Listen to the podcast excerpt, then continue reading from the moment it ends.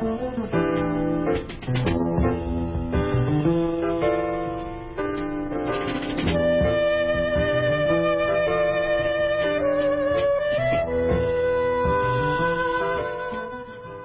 de la Mujer.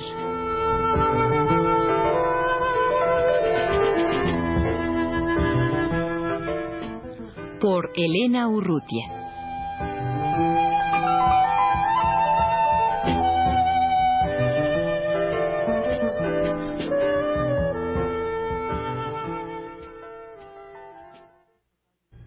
Los estudios de Radio UNAM están un grupo de personas varias mujeres y un hombre que forman parte del taller de la mujer Cihuatlampa en la UAM Azcapotzalco. ¿Qué quiere decir Cihuatlampa?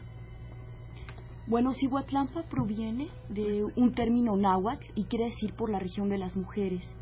Esto proviene de toda una mitología, sí, que dice que las mujeres que morían por parto iban a, acompañar al sol en su recorrido junto con los guerreros que morían en combate. Es decir, las mujeres eran consideradas como guerreras en el momento del parto, ¿no? Y entonces iban a dar justamente a la región de las mujeres, a Cihuatlampa. Y de aquí fue donde retomamos el, el nombre. ¿Por qué surge en la Guama Azcapotzalco este taller de la mujer?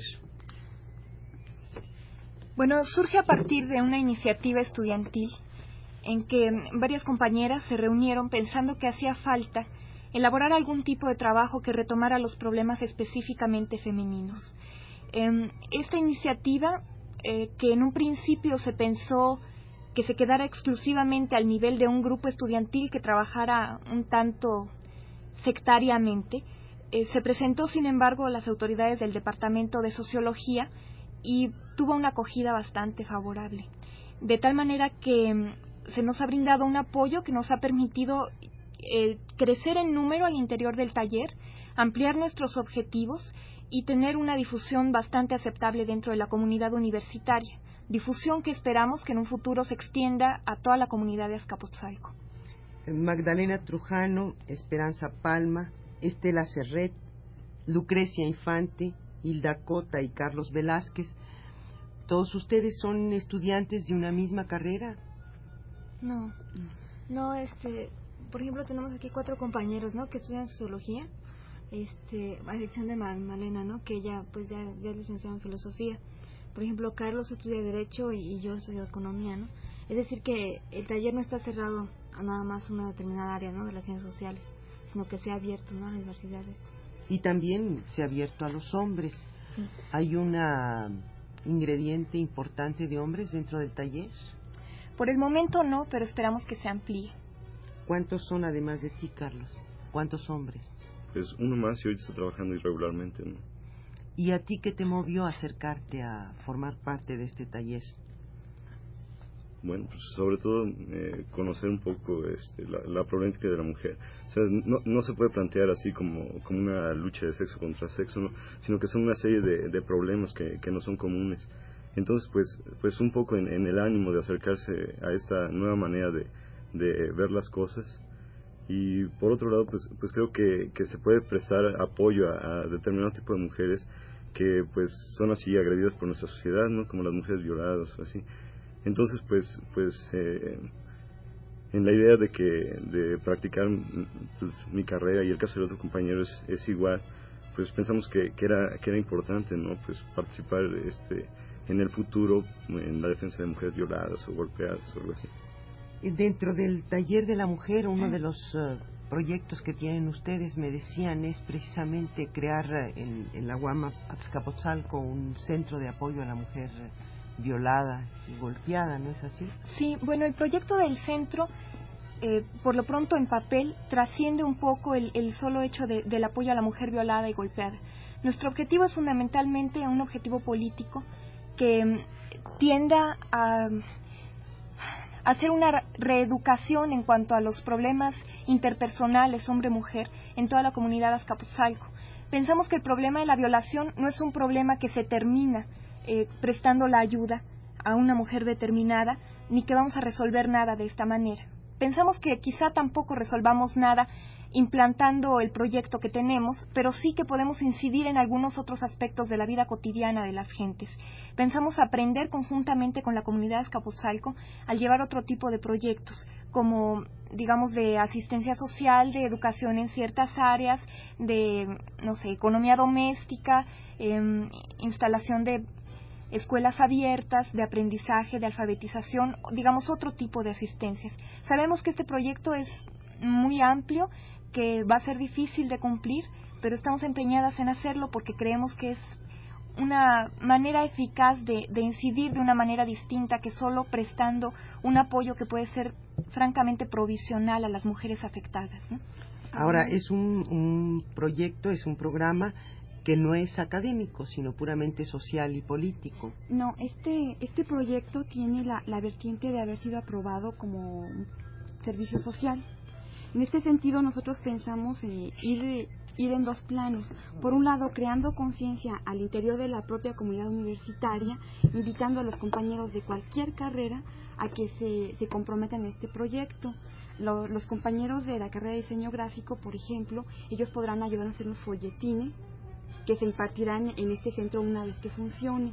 Nuestra idea es cuando ya esté más sólido el, el taller mismo, invitar a toda la comunidad universitaria y dar este tipo de asistencia que, que Estela mencionaba en todos los planos posibles, tratando de rescatar siempre que sea posible la especificidad del problema de la mujer, porque como ahorita se oía, vamos a dar cuestiones de alfabetización, por ejemplo, y se nos puede eh, cuestionar qué tan, qué tan de la mujer este problema. Lo que pensamos hacerlo un poco más global, y claro, este proyecto es a largo plazo, tratar de aterrizarlo, eh, básicamente sobre la cuestión de las mujeres, pero es para sensibilizarnos de sus problemas y para que nos conozcan y conozcamos ese ambiente. Puesto que el taller de la mujer es una iniciativa estudiantil, ¿ha logrado despertar algún apoyo de parte de las autoridades de la universidad? Sí, tendríamos el apoyo, por un lado, del Departamento de Difusión Cultural de nuestra unidad. Eh, por otra parte, eh, el apoyo de la gente que trabaja en el servicio social, en tanto que ha sido aprobado, como señalaban ya. Y además contamos, bueno, digamos, con eh, el apoyo solidario o moral por parte del rector de la unidad, de nuestro director de la división, incluso a un nivel mucho más activo y de participación directa tenemos varios maestros, hombres y mujeres, interesados en dar un apoyo de tipo académico ocasional o una participación activa en este servicio social que estamos próximas a abrir. Eh, además, eh, tenemos un apoyo solidario por parte de todos los compañeros que participan asistiendo, compañeros de la comunidad universitaria que participan asistiendo a todos los eventos, cuestionando y haciendo una tarea de crítica dentro de nuestra propia universidad con los temas propiamente femeninos que nosotros ponemos a discusión. Eh, este apoyo que reciben ustedes de las autoridades eh, les supone y les significa que les marquen alguna línea las autoridades dentro de, los programas y de las acciones del taller o tienen ustedes una absoluta independencia en sus acciones? Bueno, dentro de, un marco, lo que sería una autonomía relativa como la que procuramos llevar este, en todas las acciones del taller, las propuestas de las autoridades son tomadas como tales, como propuestas. Nosotros procuramos al interior del taller ser lo más democráticos y toda propuesta, venga de quien venga, es sometida a discusión. En este sentido, de parte de las autoridades, la participación más activa ha sido por parte de, de nuestra jefa de departamento, del Departamento de Sociología, y sus ideas han sido tomadas como propuestas, todas son discutidas. Mm, de, jerárquicamente más arriba de ella no ha habido ninguna propuesta directa hasta el momento y en caso de que esta se dé nosotras pensamos llevarla a cabo como siempre, por medio de discusiones. Hasta este momento, ¿como, cuántas, eh, como cuántos estudiantes se han acercado a ustedes? Para integrar directamente el taller, bueno, aproximadamente somos 13 gentes de las cuales solo Magdalena es académico, que está integrada formalmente al trabajo cotidiano del taller. Aparte de esto, como ya mencionaba Magda, hay una, una participación indirecta, solidaria, de apoyo em, de, de, varios académicos más y de una serie de estudiantes. Pero formalmente somos 12 o 13 gentes las que integramos el taller. ¿Y en las actividades que han tenido ustedes, a cuántas personas más han logrado incorporar? Pues hemos llenado el auditorio en las ocasiones de las, de las actividades que presentamos y esto significa 200 gentes más o menos. ¿Cuáles son las actividades que tienen programadas para un futuro inmediato? En el mes de junio y principios de julio pensamos realizar eh, por un lado, una mesa redonda sobre los problemas políticos de la mujer en cuanto, en primer lugar, al aspecto formal, cuál es la participación de la mujer en los programas de los partidos políticos y, en segundo lugar, de una manera cotidiana, cuál es el problema que se presenta a la mujer que tiene una participación política abierta o militante en sus relaciones de pareja. Esta eh, mesa va a tener eh, como invitados a representantes de, del PRI, del PSUM, del PRT y a una compañera de Canva que nos va a hacer favor de acompañarnos. Posteriormente, en julio, eh, pensamos invitar algún personaje, alguna compañera de literatura, y quizás sea posible hablar con Elena Poniatowska, para que vaya a darnos una conferencia abierta sobre los problemas de la mujer. Y Posteriormente, ¿piensan ustedes, además de estas mesas redondas, de estas conferencias, alguna otra actividad? Bueno, lo que sucede es que las mesas redondas son un poco para abrirnos a la, a la comunidad universitaria. Realmente la actividad que se lleva a cabo dentro del taller no es eh, específicamente esta especie de difusión cultural, sino que nosotros llevamos a cabo un trabajo de investigación al interior del taller eh, que se divide en cinco mesas de trabajo y en el que tratamos temas específicos de la mujer. Hay una mesa de sexualidad, otra de salud, otra de política, otra de raíces históricas de la opresión y la última es de, es de relaciones sociales. Entonces, este es nuestro verdadero trabajo de investigación eh, teórica, fundamentalmente, que pensamos después volcar eh, al centro como una, una forma de complementar lo que estemos aprendiendo dentro de la investigación puramente teórica y con, con, el trabajo cotidiano que tengamos con la comunidad. Ahora bien, estas mesas de trabajo no pueden servir a ustedes para el día de mañana hacer una investigación, hacer su tesis eh, sobre estos asuntos?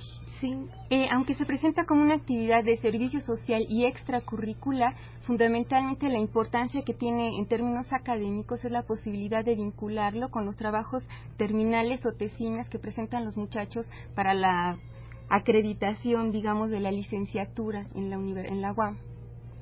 Pues el tiempo se nos ha terminado y agradecemos a los integrantes del Taller de la Mujer Cihuatlampa su presencia en los estudios de Radio UNAM.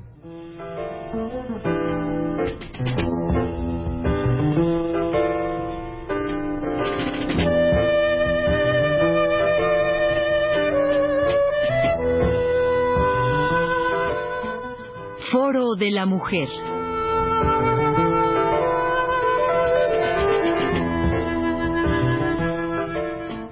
Por Elena Urrutia.